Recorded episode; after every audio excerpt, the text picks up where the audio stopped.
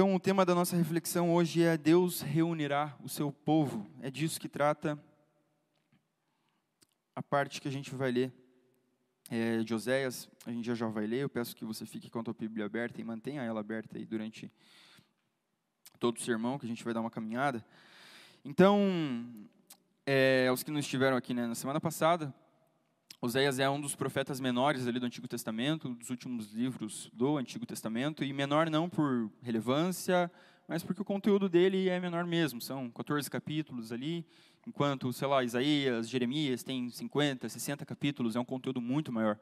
E Oséias é um livro insano, porque ele conta uma história bizarra, não tem outra palavra. Ele conta uma história absurda para os dias dele, uma história absurda para os nossos dias, e até que o Senhor volte, sempre vai ser uma história chocante, que a gente vai ler e pensar, meu Deus, que negócio absurdo.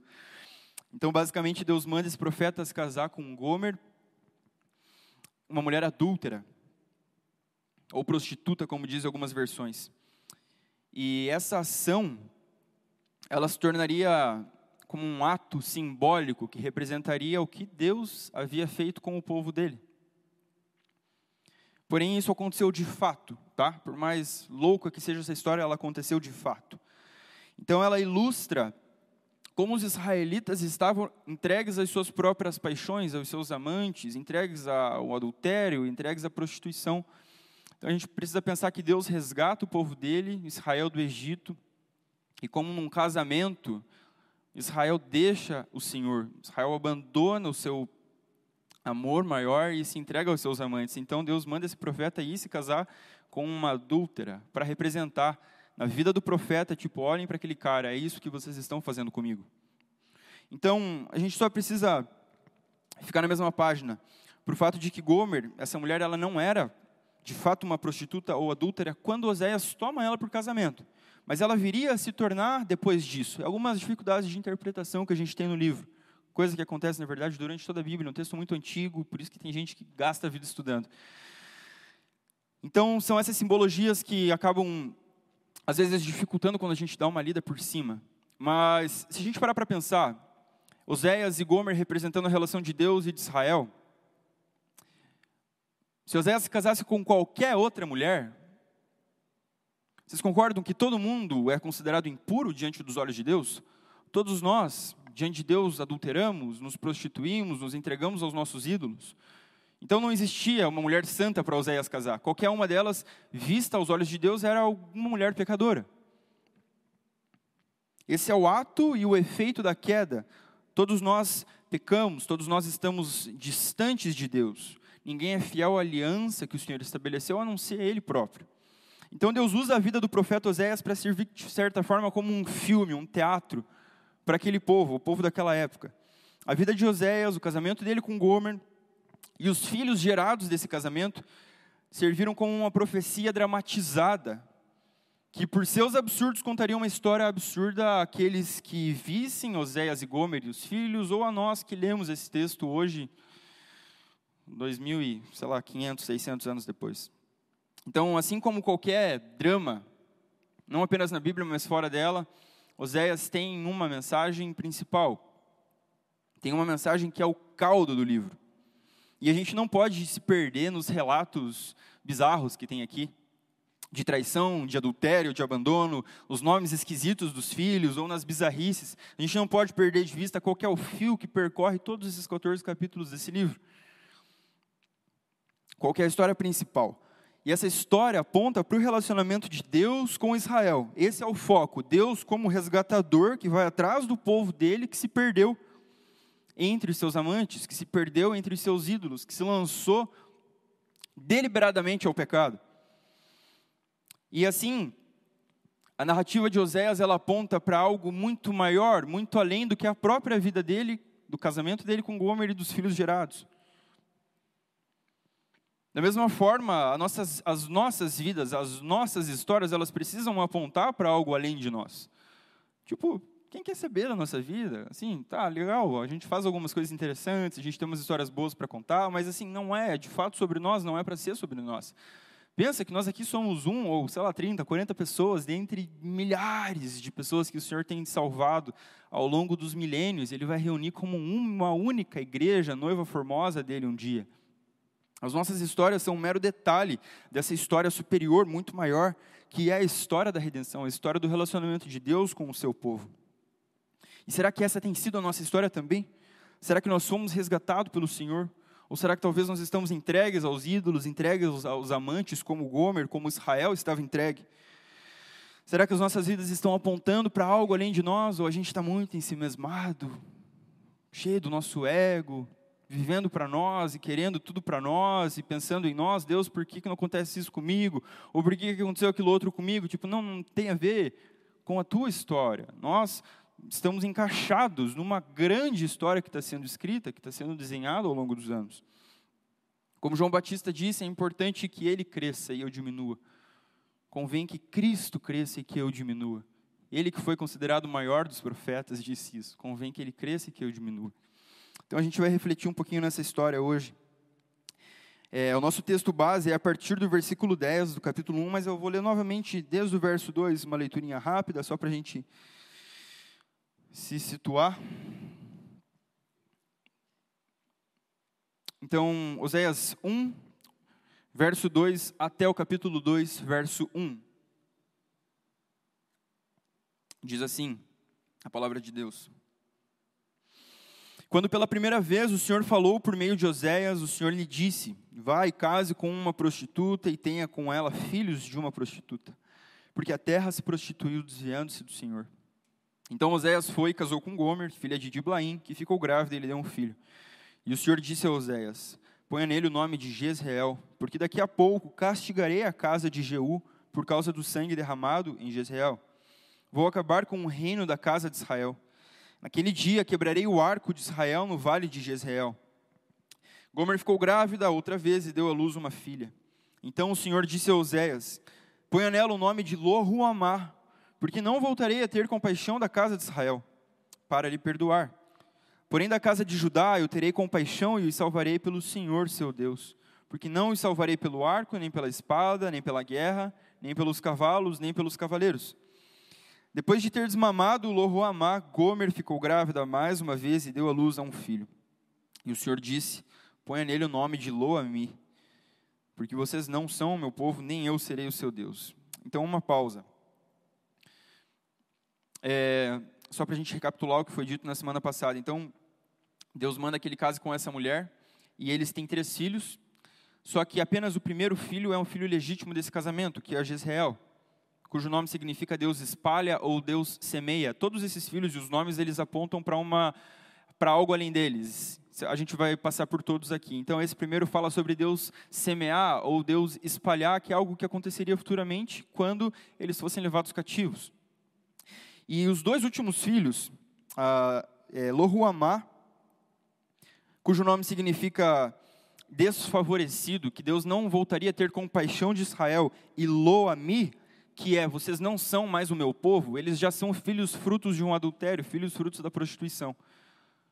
Então, como a gente disse no início, tudo isso para mostrar Deus e Israel. Eu resgatei vocês do Egito, vocês me abandonaram e se entregaram aos seus ídolos. Então, são palavras duras. A série começou semana passada com um sermão pesadíssimo, mas a gente sempre consegue encontrar no meio disso tudo graça, misericórdia do Senhor. Porque senão a gente vai ficar deprimido lendo isso aqui, porque é uma história muito triste.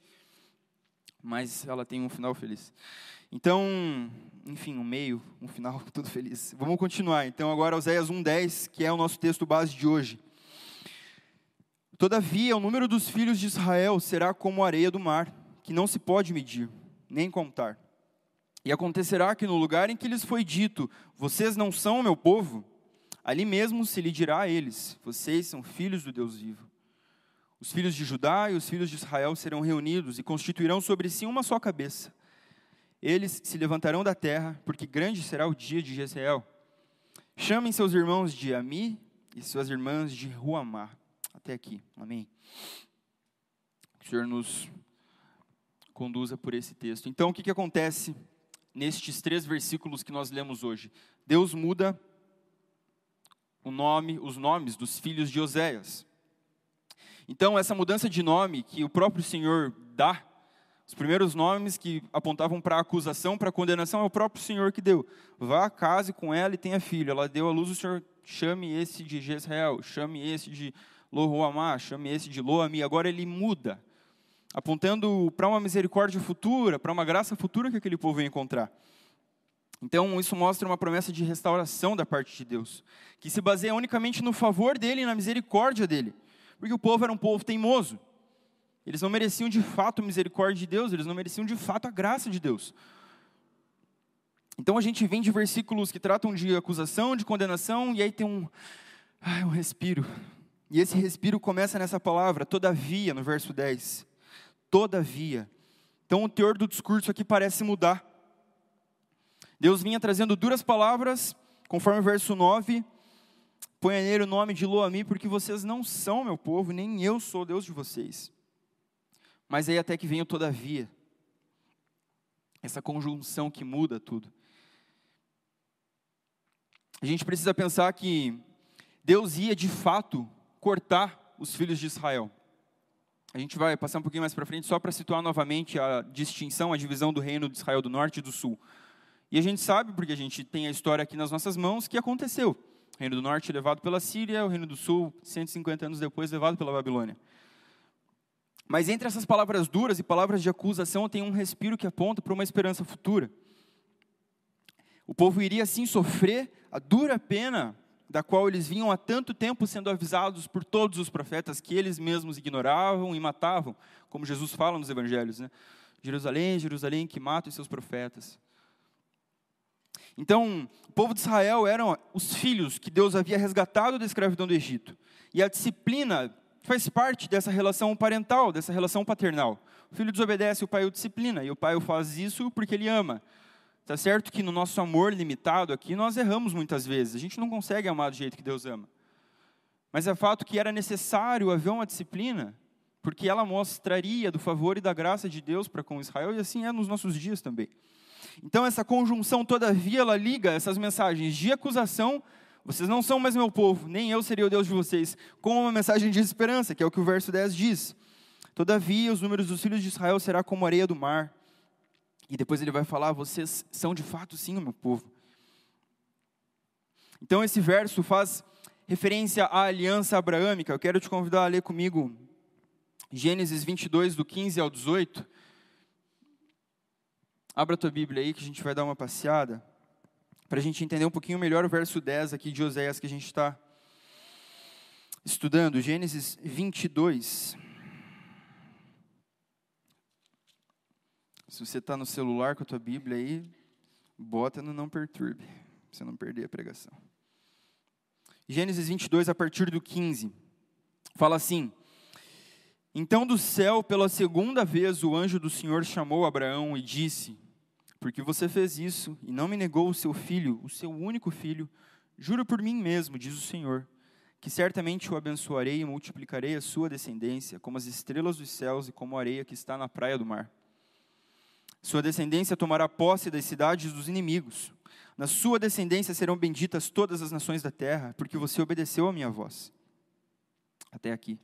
Então, o versículo 10 do capítulo 1 de Oséias faz referência a essa promessa que Deus havia feito a Abraão, de que na descendência dele as famílias da terra seriam abençoadas, e não só isso, mas que os filhos de Israel seriam como a areia do mar, que não se pode contar de tão numerosos que eles seriam.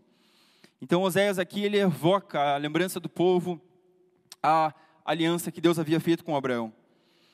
E ele segue no verso 10: E acontecerá que no lugar em que lhes foi dito, vocês não são meu povo, ali mesmo se dirá a eles, vocês são filhos do Deus vivo. Então a gente pode observar algumas aplicações já para nós.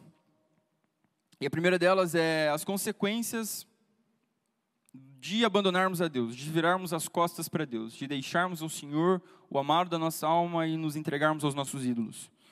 Deus havia dito anteriormente no verso 9: Não, vocês não são mais o meu povo. Vocês se desviaram dos meus caminhos, vocês não foram fiéis à aliança, vocês desobedeceram à minha lei, vocês levantaram para si ídolos, postes, vocês ofereceram sacrifícios a deuses estranhos. E isso gerou uma crise de identidade em Israel. Literalmente, Israel estava dividindo e alguns anos depois ali ela ia quase que ser exterminada. uma crise na identidade do povo, além da perda de propósito deles também. Afinal, eles não estavam vivendo aquilo por qual eles foram feitos para viver. Em Jeremias 2,19, não precisa abrir, o profeta fala assim: A sua própria maldade o castigará, e as suas infidelidades o repreenderão.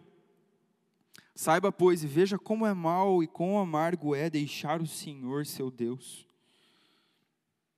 Quão mal e quão amargo é deixar o Senhor seu Deus. Não tem jeito, irmãos, não tem jeito, o fim é trágico, é desesperador.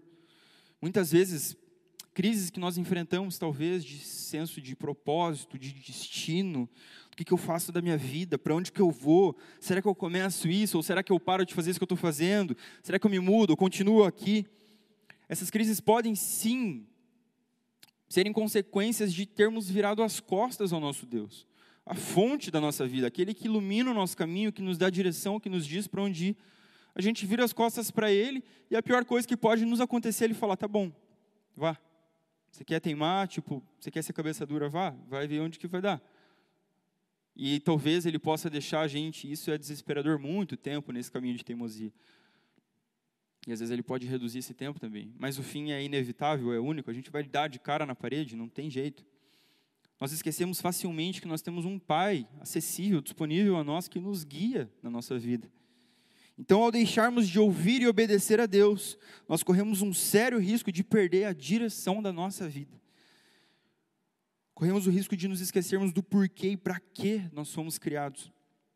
Então, o povo de Israel foi escravo no Egito, mas o Senhor os libertou. O tempo passou, Israel se esqueceu do Senhor, abandonou o seu Deus, e então eles voltaram à escravidão. Não tem. É, é essa a alternativa. Ou nós caminhamos no temor do Senhor, em obediência a Ele, clamando pela misericórdia dEle para nos ajudar, ou a gente se desvia dEle, das costas, e nos entregamos aos nossos ídolos, aos nossos prazeres, aos nossos amantes, e lá daquele lugar de onde o Senhor havia nos resgatado da escravidão dos nossos pecados, a gente vai voltar para lá. E a gente vai ficar se debatendo. E a vida vai ser dura demais, ela vai deixar marcas. E vai atrapalhar, atrapalhar muito no nosso processo de santificação, no nosso processo de conhecer o Senhor. Esse era o estado do povo de Israel e é para lá que eles iriam. A gente está falando aqui talvez de uns 30 ou 40 anos antes da tomada da Assíria. Então era muito próxima essa profecia dos acontecimentos futuros.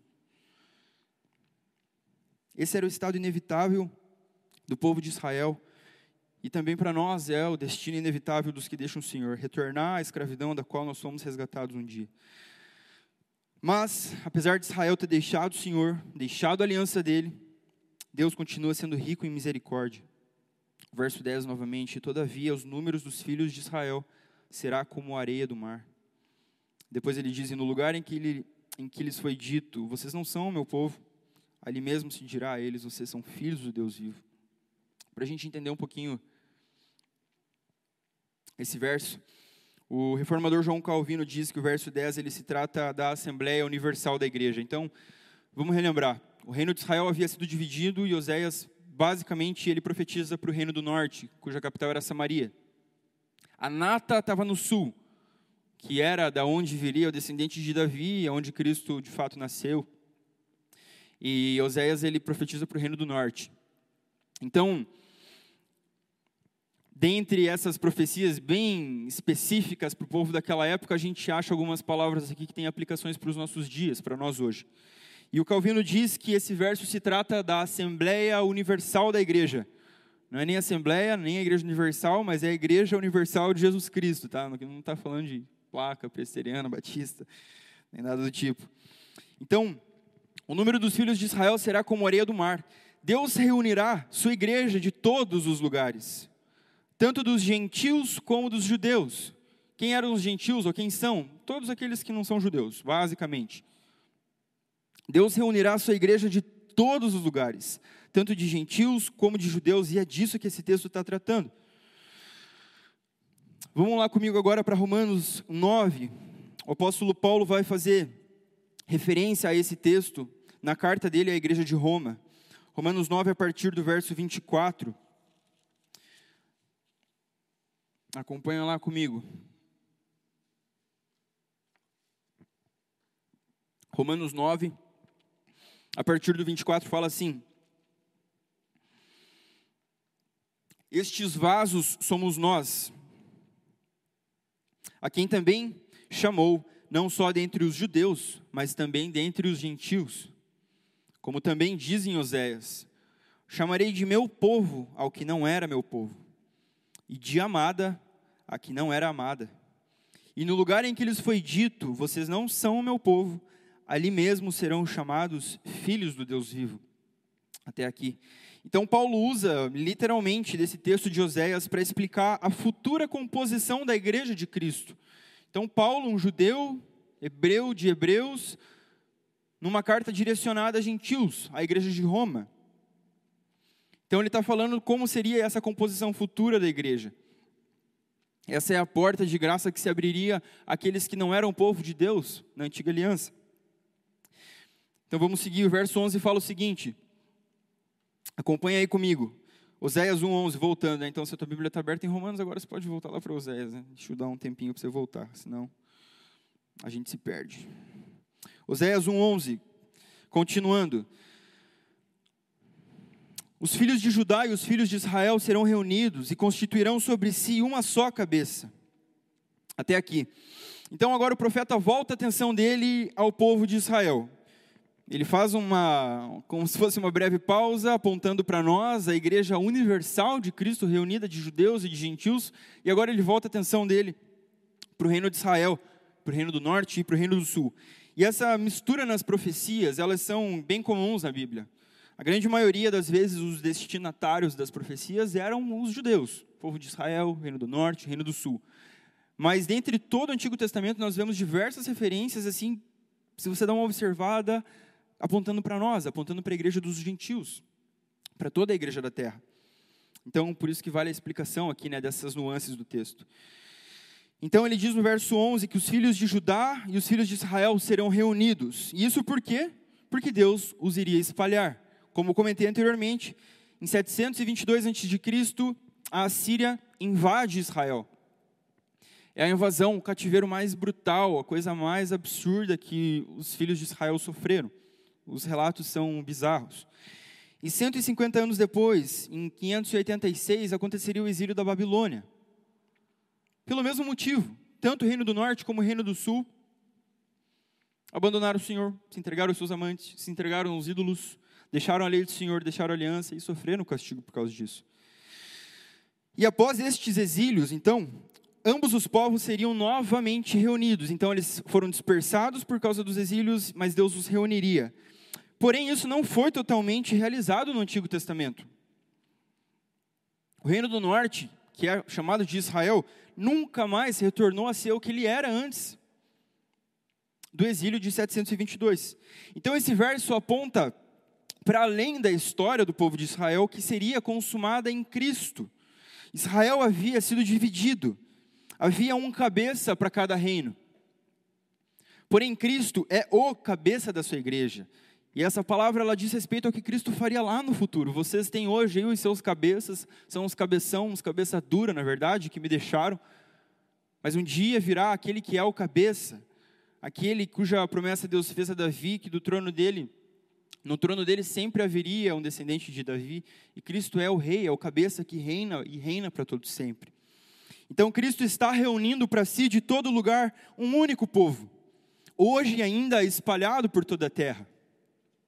No Apocalipse 5,9, João diz: Digno és de pegar o livro e de quebrar os selos, porque foste morto, e com o teu sangue compraste para Deus os que procedem de toda tribo, língua, povo e nação. Então a igreja de Jesus Cristo, ela é, é composta de toda tribo, de toda língua, de todo povo, de todas as nações. Efésios 2 também, o texto de Paulo, a igreja de Éfeso, você pode acompanhar que está na tela, fala assim: Naquele tempo vocês estavam sem Cristo, separados da comunidade de Israel e estranhos às alianças da promessa, não tendo esperança e sem Deus no mundo. Mas agora em Cristo Jesus vocês, que antes estavam longe, foram aproximados pelo sangue de Cristo, porque Ele é a nossa paz. De dois povos Ele fez um só, e na sua carne derrubou a parede de separação que estava no meio, a inimizade Então, meus irmãos, o nosso modo natural de viver, a nossa vida, do jeito que a nossa mãe nos botou no mundo, se você simplesmente ser deixado ali crescer, se desenvolver, esse é o modo natural de todos nós vivermos. Esse modo nos mantém longes, afastados, separados de Deus. Por mais que nos esforcemos em fazer o bem, não há um justo, não há nenhum justo sequer. Não há quem busque a Deus. Todo mundo foi extraviado, todo mundo foi retirado, foi separado de Deus por causa da queda, por causa do pecado. O pecado do primeiro Adão, o pecado do nosso pai Adão, que está aqui no nosso DNA, está dentro de cada um de nós. Esse é o nosso modo natural de viver. Mas em sua carne, Paulo aos Efésios diz que Cristo derrubou a parede que nos separava. Então, se nós colocarmos, depositarmos a nossa fé nesse Cristo que derrubou essa parede, nós não andaremos por aí como Israel, separados, espalhados pela terra, perdidos, sem rumo, sem sentido para a vida, longe de Deus, longe de Cristo, entregues aos nossos amantes. O convite dele é que nós depositemos a nossa fé nele, naquele que nos aproxima de Deus, naquele que dá rumo, que dá sentido para a nossa vida. Verso 11 fala: Os filhos de Judá e os filhos de Israel serão reunidos e constituirão sobre si uma só cabeça. Eles se levantarão da terra, porque grande será o dia de Jezreel. Essa é a sequência do nosso verso. Para a gente entender. Jezreel, como eu falei anteriormente, pode significar tanto Deus espalha, como Deus semeia. Né? A semente ela é espalhada pela terra. Esse é o primeiro filho de Oséias com Gomer, que está lá no versículo 4. Então nós fazemos parte dessa semeadura, porque nós não somos mais estranhos. Nós fomos aproximados de Deus por causa de Cristo.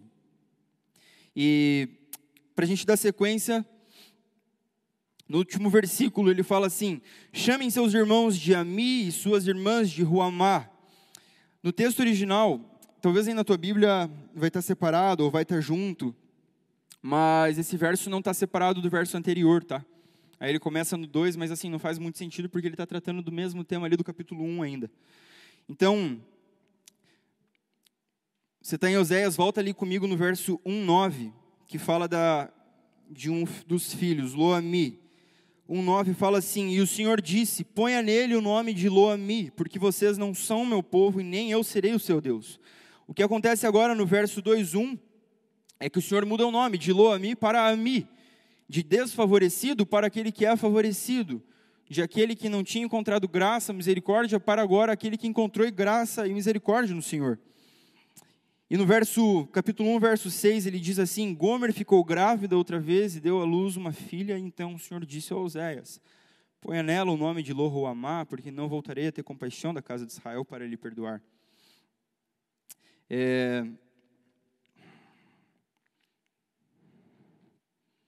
Eu inverti, né? Mas está tudo bem, vocês vão entender. Lohuamá é que no verso 9, quando Deus diz: Vocês não serão mais o meu povo, nem eu serei o seu Deus. E agora, mudando o nome, só para Rua Amá, Deus está falando o seguinte: Não, vocês vão ser o meu povo de fato. Chamem os seus irmãos de Ami e suas irmãs de Ruamá. Chamem seus irmãos de favorecidos, os seus irmãos de meu povo. Então, para a gente pensar em algumas aplicações e conclusões, para a gente fazer desse texto todo, Cristo é o único que pode nos dar um novo nome. As nossas decisões, as escolhas da nossa vida, é, os caminhos tortuosos pelos quais nós andamos, muitas vezes eles estragam, definham a nossa verdadeira identidade, aquilo que Deus nos chamou para ser. Nós tomamos decisões que nos distanciam dele, nós nos entregamos aos nossos ídolos, como o salmista mesmo diz, se tornem como, como eles. Aqueles que adoram seus ídolos se tornarão como esses próprios ídolos, sem valor, perdidos. Então nós éramos esses desfavorecidos, nós éramos esses que estavam espalhados, nós não éramos povo dele.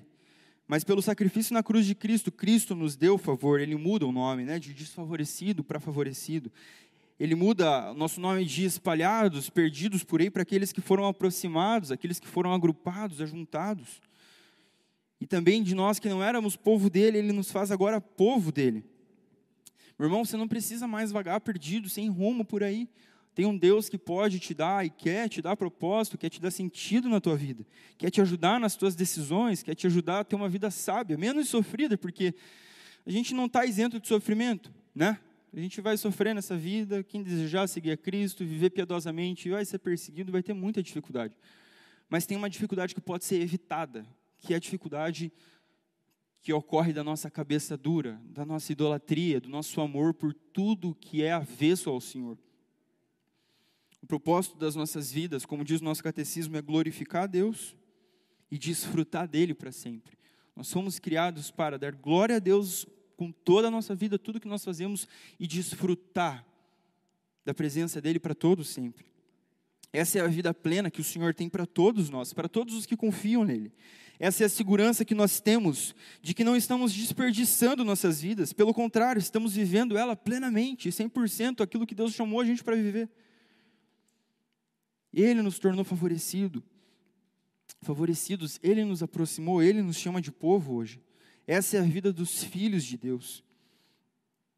Nós temos um bom pai que nos ama e que deseja nos conduzir nessa vida, que deseja nos conduzir neste caminho. Então, eu quero orar com você nessa noite, te convidar a ficar de pé. O Senhor é misericordioso, apesar de nos desviarmos constantemente dele. Talvez você tenha se identificado com algumas das coisas faladas aqui hoje. Você pode ser essa pessoa que hoje se encontra perdida, parece que sem rumo, incerta quanto à tua vida, quanto às tuas ações, quanto à tua profissão, à tua vocação. E muito disso pode ser sim fruto da dureza do nosso coração, da dureza da nossa cabeça mesmo, de não estar sensível ao Senhor ouvindo. Ele não não fez a gente para andar perdido, Ele não fez a gente para andar no escuro, para andar por aí sem rumo. Ele nos fez para dar um propósito, de fato, uma vida plena, uma vida cheia dele. Então eu quero orar contigo nesse momento. Mas faça você também a tua oração, se você tem é, coisas que você deve se arrepender. Vamos orar junto. Jesus, obrigado pela tua palavra que nos lembra nessa noite de que o Senhor é muito bom, o Senhor é misericordioso. Mesmo quando nós nos distanciamos do Senhor, mesmo quando nós caminhamos para longe do Senhor, Deus, nos machucando, machucando as pessoas ao nosso redor, perdidos, vagando por aí sem rumo, Deus. O Senhor usa da Sua palavra para nos lembrar, para nos lembrar do propósito para o qual nós fomos criados, que é glorificar o Senhor, desfrutar de Ti para sempre desfrutar da tua doce presença para sempre. Deus, as dificuldades podem ser superadas se nós estivermos no lugar certo. O Senhor permite as adversidades, as dificuldades, as aflições para nos provar, para nos fazer crescer, Deus. Mas nós queremos apenas as dificuldades que fazem parte mesmo da nossa caminhada e não aquelas que nós, pela nossa própria teimosia, colocamos sobre nós. Deus, os meus irmãos aqui talvez em dúvida, perdidos, que não vem mais sentido para levantar da cama numa segunda-feira e pensar, meu Deus, o que, eu estou indo fazer naquele trabalho, naquele lugar? Senhor Jesus, fala aos corações, fala à mente, Deus. Reaviva o dom, Deus. Reaviva a vocação de cada um. Lembra os meus irmãos que nessa noite, de que todos nós somos feitos para glorificar o Senhor e para desfrutar de Ti, Deus, para todos sempre. E é aqui e agora, começa hoje. Já começa hoje, Deus, essa vida eterna, essa vida plena mesmo que limitada, com dores e dificuldades, mas o Senhor nos chama já para começar hoje essa caminhada. Concede-nos arrependimento, Deus. Sonda o nosso coração, conhece-nos, Deus, prova e conhece os nossos pensamentos. Vê se há em mim ou nos meus irmãos aqui, Deus, nessa noite, algum caminho mau e guia-nos pelo caminho eterno, guia-nos por Cristo, guia-nos na tua palavra, que é lâmpada para os nossos pés, que é luz para o nosso caminho, Deus. O Senhor hoje está com a sua mão de graça estendida aqui nessa igreja, Deus, convocando seus filhos para retornarem, convocando seus filhos para voltarem, Deus. Antes que venham os dias maus, Deus, antes que venham os dias do exílio, antes que venham os dias da escravidão, Deus, antes que venham os dias de dores, Pai, o Senhor convoca hoje, Deus, há uma janela de graça aberta sobre nós, e o Senhor, pela tua palavra, nos convoca: voltem para mim, retornem para mim. Retornem para mim com pranto, com lamento, com arrependimento, com contrição, porque eu vou restaurar vocês, porque vocês são os meus filhos. Vocês eram estranhos, mas eu aproximei vocês, eu coloquei vocês para dentro de casa. Hoje vocês têm meu favor, vocês foram ajuntados como uma igreja santa. Vocês são o meu povo amado. Dá-nos arrependimento, Jesus, dos nossos caminhos maus E livra-nos, Jesus. Livra-nos, Jesus, de termos um coração endurecido.